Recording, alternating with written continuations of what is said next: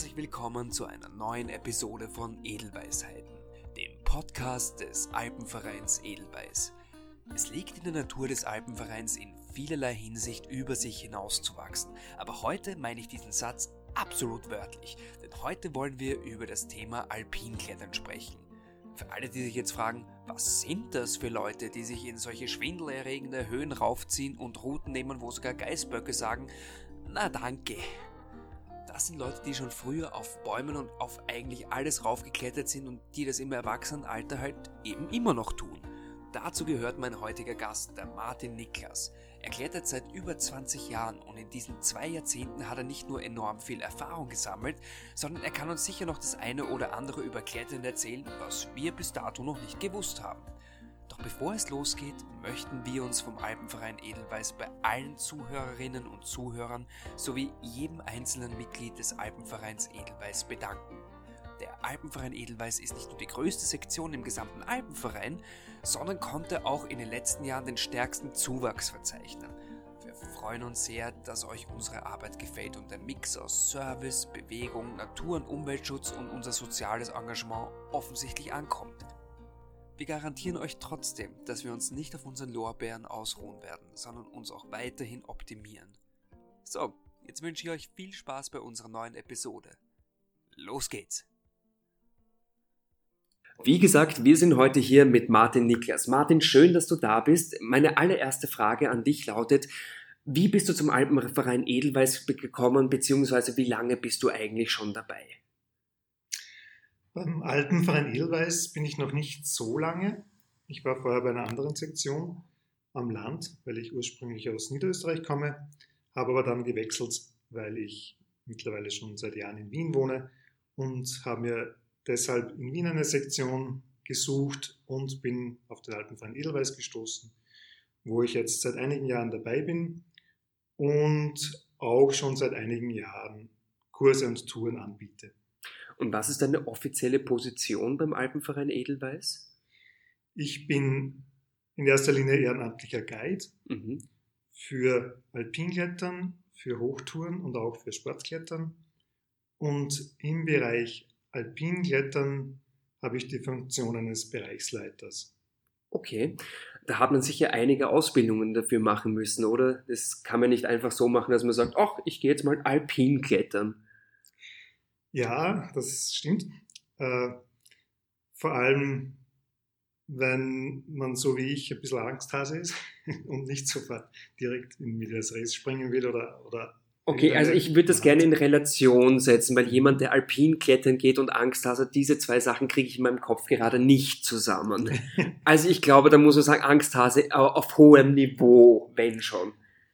Äh, naja, es ist so, dass ich schon immer klettern wollte, aber mir eigentlich nicht zugetraut habe, dass ich jetzt einfach ohne Erfahrung irgendwo draußen im alpinen Gelände raufklettere. Das heißt, bei mir hat es so angefangen, dass ich einen Kletterkurs besucht habe äh, einen Hallenkletterkurs und danach einen fortgeschrittenen Hallenkletterkurs. Dann kam ein Kurs von der Halle an den Fels, dann kam der erste Mehrseillängenkurs, also Mehrseillängen, mhm. das heißt alpines Klettern. Und so hat sich das entwickelt bei mir. Also ich war da ein richtiger Kurs-Junkie und habe einen Kurs nach dem anderen besucht. Danach dann viel Klettern gegangen, viel Erfahrung gesammelt und dann habe ich beschlossen, auch Kurse und Touren zu geben. Mhm. Äh, dafür braucht es beim Alpenverein Edelweiß auch eine Ausbildung, äh, um eben diese hohen Qualitätskriterien äh, zu erfüllen. Es gibt Übungsleiter in den verschiedenen Bergsportbereichen und da gibt es eben auch einen Übungsleiter für Alpinklettern. Äh, den habe ich übersprungen, weil ich durch, durch die Erfahrungen und, und das langjährige Klettern diesen Aus, Bildungsschritt eben schon überspringen konnte und habe gleich den Instruktor gemacht. Das ist eine staatliche Ausbildung auf sehr hohem Niveau. Und ansonsten genügt auch ein Übungsleiter, um, um, um Kurse oder Touren eben anzubieten für den Alpenverein. Mhm. Jetzt hast du schon davon gesprochen, dass du langjährige Erfahrungen im Klettern hast. Wenn du jetzt deine gesamte Kletterkarriere zusammenfassen müsstest in Jahren, wie viel, von wie vielen Jahren sprechen wir denn da? Äh, ich habe eigentlich erst ziemlich spät angefangen für, für mein Alter. Äh, ursprünglich wollte ich schon als Kind klettern, mhm. und habe aber niemanden gekannt damals. Bin natürlich raufgeklettert, überall auf Bäume. Einmal bin ich runter und habe mir die Hand gebrochen. Aber ich wollte immer klettern, habe niemanden gekannt. In der Verwandtschaft hat es nur einen einzigen Onkel gegeben, der, der äh, klettern gegangen ist. Mit dem wollte ich immer mit. Mit dem durfte ich aber nicht mit, weil meine Eltern gemeint haben, das ist ein wilder Hund. Oh, okay. der, der, bringt mich nicht sicher nach Hause. Und so hat sich das äh, verschoben. Ich habe dann, hab dann zum Studieren begonnen und während des Studiums habe ich mal eine Sinnkrise gehabt und habe mir gedacht, so, jetzt muss ich mal was anderes machen, außer studieren und dem, auch dem Studentenleben frönen. Und habe mir gedacht, so, ich wollte doch immer klettern. So, jetzt reicht's, jetzt mache ich einen Kletterkurs. Mhm. Und äh, so hat sich das dann entwickelt. Und mittlerweile bin ich eben sehr intensiv Okay. Also von der Studienzeit bis jetzt, äh, nur damit unsere Zuhörer jetzt ein, ein überschlagsmäßige Jahreszahl haben, also wie viele Jahre von das sprechen ungefähr, ungefähr 20 Jahre. 20 Jahre, okay. Also man kann schon davon ausgehen, dass du weißt, wovon du sprichst, ne? Ich denke schon. Großartig. Ich hoffe, ich hoffe. Ähm, das, das würde mich gleich zu meiner nächsten Frage bringen. Du hast uns jetzt quasi deinen Karrierepfad gegeben. Ist das für dich so eine Art Blaupause oder ist eigentlich die Entwicklung bzw. die Evolution eines Kletterers ein anderer Weg, als du ihn eingeschlagen hast? Was, lass mich die Frage vielleicht ein bisschen einfacher stellen. Wenn ich jetzt anfangen wollen würde zu klettern, was würdest du mir empfehlen, wie ich das angehen sollte? Ich würde durchaus empfehlen, zunächst in einer Halle anzufangen. Mhm. Entweder mit Bouldern, das heißt Klettern ohne Seil in Absprunghöhe oder Seilklettern mit einem Kurs. Das gibt einfach die nötige Sicherheit und auch die nötigen Kompetenzen, seiltechnisch, klettertechnisch. Es ist natürlich so, dass es früher, Kletterhallen gibt es ja noch nicht so lange und früher ist man natürlich direkt an den Fels gegangen, äh, hat teilweise eben auch ohne Kurse, da war das Kursangebot natürlich bei weitem nicht so groß, hat auch ohne Kurse mit Freunden äh, zu klettern begonnen. Äh, sicherheitstechnisch würde ich auf jeden Fall empfehlen, einen, einen Kletterkurs zu machen. Man, man lernt einfach die notwendigen, das, das notwendige Handwerk, was, was Seiltechnik betrifft, auch die notwendige Klettertechnik und sich danach schön langsam an den Fels zu begeben. Mhm. Natürlich gibt es auch Kurse, die direkt am Fels beginnen für Anfänger. Das ist genauso eine Möglichkeit für Menschen, die jetzt wirklich keine Hallen mögen. Der Vorteil der Halle ist halt, dass man auch bei Regen im Winter jederzeit klettern kann. Okay. Wo ist eigentlich der größte Unterschied zwischen Hallenklettern, egal jetzt ob Bouldern oder Seilklettern, und zum Alpinklettern, beziehungsweise am Klettern am Felsen?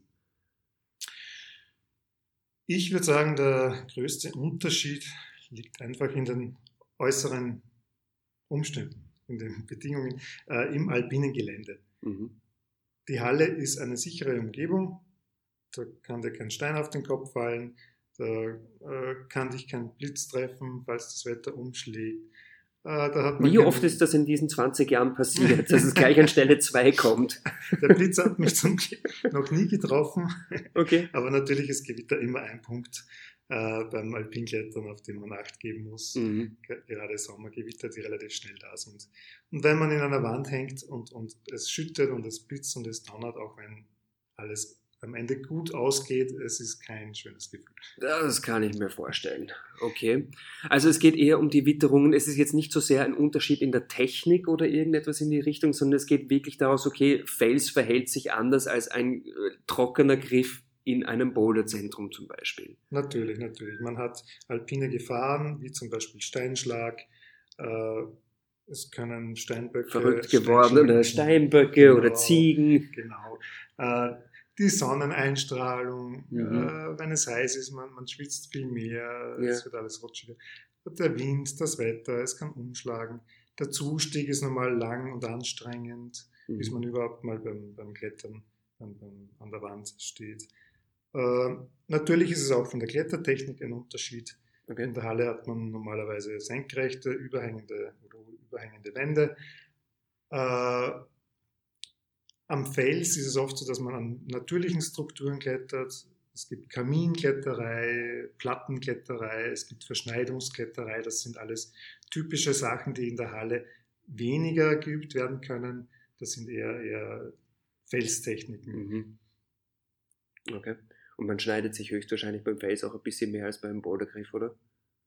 Es kommt darauf an. Wenn es scharf kantig ist. Es mhm. kann natürlich sein, es gibt auch verschiedene Felsstrukturen oder, oder, oder Gesteinsarten wie, wie Granit oder Kalk. Das mhm. ist immer wieder unterschiedlich, was das Klettern betrifft. Es gibt scharf, scharfe Griffe, es gibt äh, vor allem gibt es auch immer wieder äh, Griffe, die ausbrechen können. Da muss man auch draußen eben vorsichtig agieren, äh, dass man die Dritte und, und, Griffe immer kritisch betrachtet. In der Halle hat man geschraubten Griffe, das ist normalerweise kein Problem. Draußen muss man immer wieder kritisch hinterfragen, wo greift man jetzt hin, wo steigt man hin. Man will ja sicher aufkommen und nicht. Ja, ich glaube, dass man auch sehr viel mehr Respekt davor hat, wenn man in irgendeiner 20 Meter hohen Wand hängt äh, oder, oder ob man halt in Absprunghöhe im Boulderzentrum hängt, quasi. Absolut, absolut. Es ist natürlich so, dass man auf jeden Fall doch eine gewisse Schwindelfreiheit haben sollte. Es ist mhm. sehr ausgesetzt. Äh, die Halle ist umschlossen von Wänden ja. und eine, eine Wand draußen ist offen. Man hat viel Luft äh, unter dem Hintern. Das heißt, man muss sich schon auch darauf einstellen und es ist aber auch Gewöhnungssache. Ich kenne viele, die am Anfang wirklich Sturzangst bzw. Höhen, Höhenangst äh, gehabt haben oder Angst vor der Ausgesetztheit. Und je öfter, dass man dann klettern geht, desto besser kriegt man das in den Griff und es macht kann, dann auch Spaß. Man kann Höhenangst in den Griff bekommen, das wusste ich gar nicht. Ich dachte, das ist etwas, das ist in einem verankert und das hat man einfach. Nur wenn es pathologisch ist. Es gibt mhm. natürlich auch ganz, ganz schlimme Höhenangst, äh, die wahrscheinlich dann äh, schwieriger zu handhaben ist. Aber üblicherweise hat ja jeder Mensch eine gewisse Art von Höhenangst und, und, und mit, mit äh, viel. Ja, aus gutem Grund so, denke ich mal. Natürlich, auf jeden Fall. Aber man, man kann das in den Griff bekommen, beziehungsweise wird diese Angst immer weniger. Mhm. Man, man, weiß, man kann sich vertrauen, man kann dem Material vertrauen, dem Seil vertrauen. Und, und je besser man äh, oder auch dem Sicherungspartner vertrauen kann, desto weniger ist diese Angst äh, ein Problem. Okay, das heißt, alle, die jetzt nicht äh, bei einer Rolltreppe ein Schwindelgefühl bekommen, die könnten theoretisch eigentlich anfangen zu klettern. Ganz genau, ganz genau. Okay, alles klar. Jetzt ist meine nächste Frage an dich. Was ist für dich das Faszinierende an Alpinklettern? Wo liegt für dich die Faszination und warum machst du seit 20 Jahren immer noch so gerne? Äh, naja, das Faszinierende an, an, und für sich ist einfach die Bewegung in der Natur. Ich habe, bevor ich klettern war, bin ich viel wandern gegangen, gehe immer noch sehr gerne wandern, weil ich einfach dieses Naturerlebnis liebe. Egal, was ich draußen mache, Hauptsache draußen. Äh, und auch schon beim Wandern ist, ist mir immer wieder aufgefallen, wie ich noch nicht klettern war, Wände, die da stehen und wo Leute aufgeklettert sind. Mhm das war für mich faszinierend, dass das einfach Wände, wo man sich denkt, das sind senkrechte Dinge, da komme ich nie rauf, dass man solche Wände besteigen kann. Äh, Weil es keinen anderen Weg gegeben hätte, oder? Na doch, doch, natürlich. äh, aber darum geht es ja, dass man nicht mhm. den einfachsten Weg wählt, sondern einen, einen schwierigen Weg. Und, und, das gibt ja dann auch diese, diese äh, Erfüllung, wenn man eine, eine steile Wand bezwungen hat, quasi. Also das, das ist faszinierend. Äh. So, jetzt muss ich dir aber die Frage stellen, wie lange ist es her, dass du in einem Sessellift oder überhaupt in einem Lift gefahren bist? mache ich durchaus immer noch. okay. Vor allem, weil ich eben auch Hochtouren mache und, und Hochtourenkurse und Touren anbiete. Äh, das ist dann etwas schwierig, wenn man, wenn man jetzt wirklich jedes Mal von ganz unten bis nach ganz oben mhm. geht oder klettert. Da hilft das schon, wenn man hin und wieder Hilfsmittel hat. Okay, das heißt auch zu Hause, wenn bei dir im Wohnhaus jetzt der Lift ausfallen würde oder sowas, dann wäre es für dich auch kein Problem, nach Hause zu kommen. So, ich, ich gehe mal in den sechsten Stock oder wo auch immer. Äh, ich wohne im fünften Stock und gehe immer zu Fuß. Ja. Also, ich fahre nie mit dem Lift. Alles klar. Ähm, jetzt ist meine nächste Frage und zwar, du bist ja jetzt schon ein paar Jahre beim Alpenverein Edelweiß. Was ist denn eigentlich das Angebot für Alpinkletterer und für alle, die es noch werden wollen, beim Alpenverein Edelweiß? Äh, beim Alpenverein Edelweiß gibt es meiner Meinung nach ein sehr breit gefächertes Angebot. Äh, der Bereich Alpinklettern ist wie die anderen Bergsportbereiche aufgegliedert in äh, Basic-Kurse, in Advanced-Kurse und dann gibt es noch Spezialkurse. Das heißt, es ist ein sehr niederschwelliger Einstieg.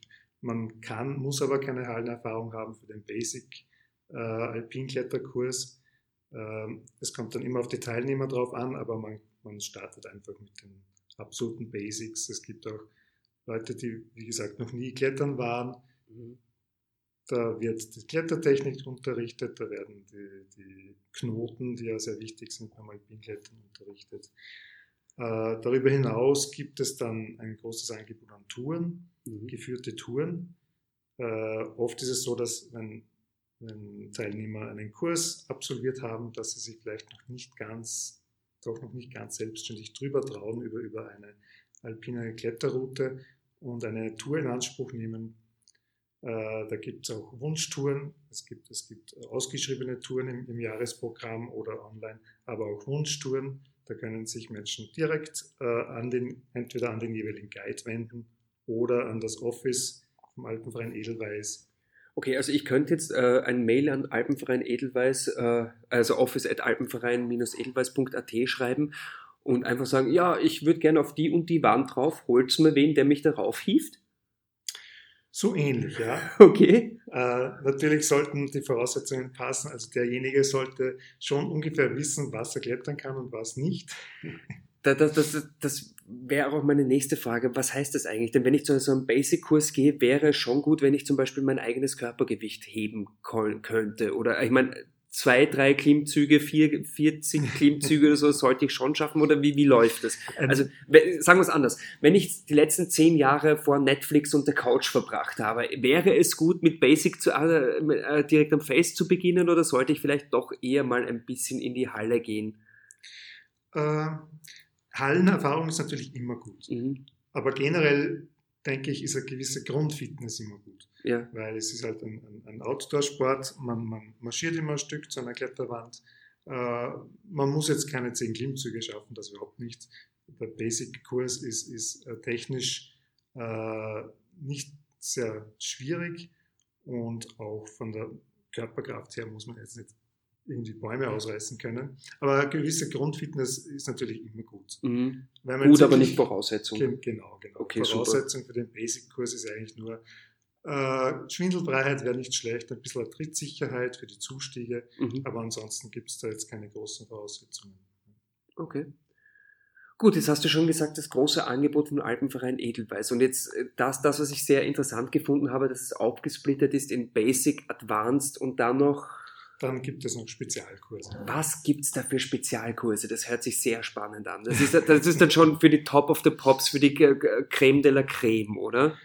Äh, nun, teilweise ja. Es ist so, dass, dass man im Basic-Kurs die Grundlagen lernt mhm. und auch schon eine leichte Mehrserlänge geht.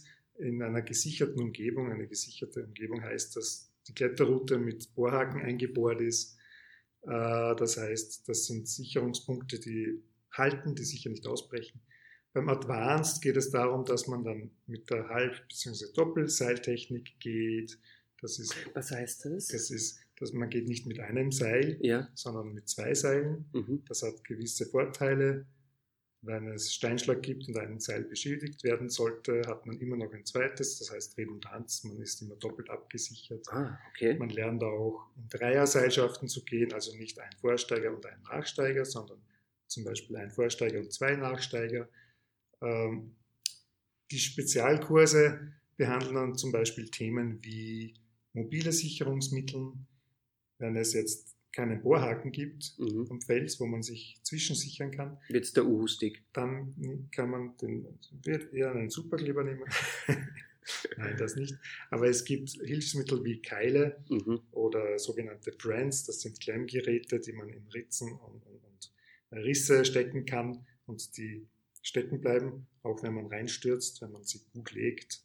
Da kann man auch reinstürzen und, und das Zeug hält einfach. Nur muss man natürlich auch wissen, wie man das bedient. Das wäre zum Beispiel so ein typischer Fall für einen Spezialkurs, wo man mobile Sicherungsmittel kennenlernt. Mhm.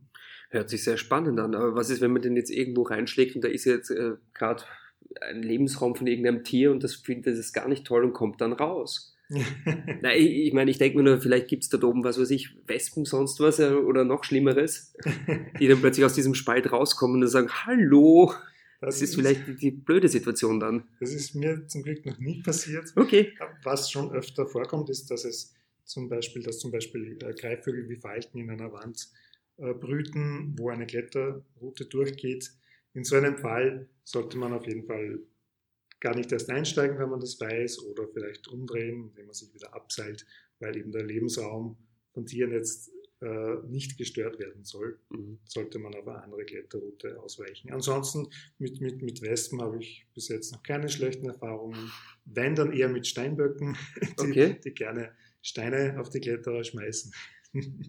so, Steinböcke sind also Schweine. Ja, das nicht. Sie, sie, sie, ich denke, sie wollen auch einfach nur ihren Lebensraum verteidigen. Okay. Ähm, da muss man wohl vorsichtig sein. Deshalb gibt es beim Alpinklettern eben immer die Helmpflicht, mhm. eigentlich, im Gegensatz zur, zur, Halle, weil einfach jederzeit was auf den Kopf plumpsen könnte. Mhm. Ja, aber wie ist es, wenn ich jetzt nicht weiß, dass da ein Adler oder ein Falke oder irgendetwas brütet und ich komme da jetzt äh, plötzlich da vorbei und wir sitzen dann so Auge in Auge. Oh, hallo erstmal. So, äh, was tut man dann in so einer Situation? Wir werden uns beide mal richtig schön schrecken wahrscheinlich. Ja, was macht man da? Kusch, kusch? Nein, ich würde wirklich langsam wieder mich zurückziehen und schauen, dass ich eben dieses Nest okay. so wenig wie möglich störe. Alles klar. So, nachdem wir jetzt schon ein bisschen drinnen sind in der Materie, wo in Österreich klettert man eigentlich deiner Meinung nach, oder wo sind deine Lieblingskletteroptionen? Äh, wenn man jetzt Wien hernimmt und, und die Touren und Kurse, die ich anbiete zum Beispiel, oder die, die, die anderen Alpinkletter-Guides des Alpenvereins Edelweiß anbieten, dann ist das meistens äh, in, in, den sogenannten Wiener Hausbergen. Da zählt dazu Rax Schneeberg. Da gibt es ganz tolles Klettergebiet im großen Höllental, mhm. beim Weichtalhaus in der Nähe. Es gibt äh, die Hohe Wand, wo es irrsinnig viele Routen, hunderte von Routen gibt, äh, in den verschiedensten Schwierigkeitsgraden für Anfänger, fortgeschrittene Profis. Äh, es gibt dann ein bisschen weiter weg das Hochschwabgebiet, das finde ich auch sehr schön gibt es, das ist dann schon, der, da geht es dann schon ein bisschen alpiner zu, mhm. ist schon ein bisschen abgelegener. Auch das Gesäuse ist ein spannendes Klettergebiet in der Steiermark, äh, wobei die Routen auch schon so richtig schwierig werden können. Okay.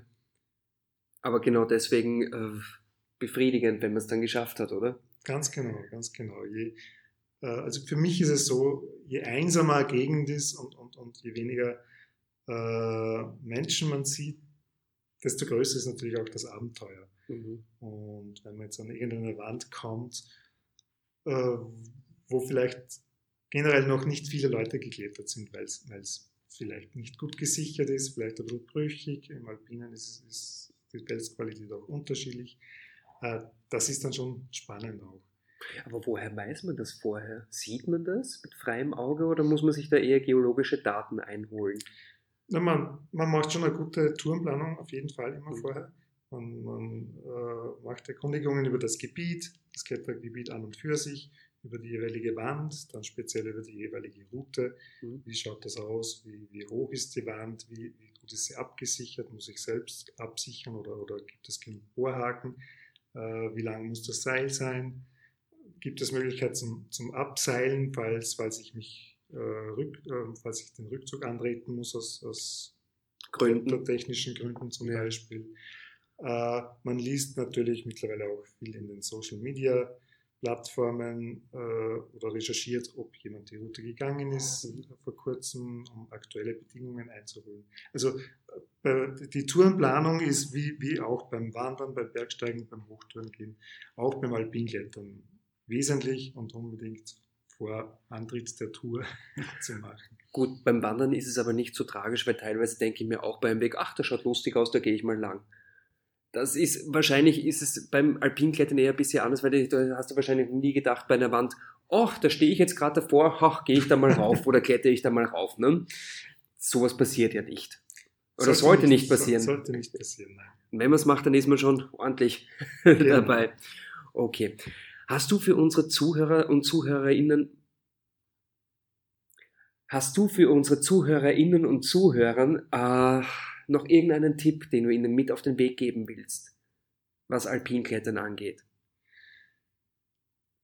Nun, ich finde Alpinklettern wirklich eine extrem faszinierende Bergsportart äh, und würde empfehlen, falls jemand, der zum Beispiel jetzt viel wandern ist in den Bergen, auch mal Lust bekommt, vielleicht eine, eine kleine Wand oder eine größere Wand zu besteigen, sich zum Beispiel an den Alpenverein Edelweiß äh, zu wenden und das, das Kursprogramm durchzustöbern. Mhm. Es, es, gibt äh, wirklich tolle Angebote für Einsteiger, für Fortgeschrittene. Äh, Finde ich auf jeden Fall um einiges äh, sicherer als einfach mit jemandem, den ich vielleicht äh, nicht gut kenne, der gesagt hat, ich kann klettern, mhm. sich an den anzuhängen. Äh, also eine gute Ausbildung würde ich immer empfehlen. Super. Erstens mal danke für dieses super interessante Gespräch. Es war ganz großartig. Ich habe sehr viel gelernt und ich hoffe, unsere Zuhörerinnen und Zuhörer genauso. Ähm, ja, vielen, vielen Dank, dass du da warst. Ich sage Tschüss an dieser Stelle. Dankeschön fürs Zuhören. Danke für die Einladung.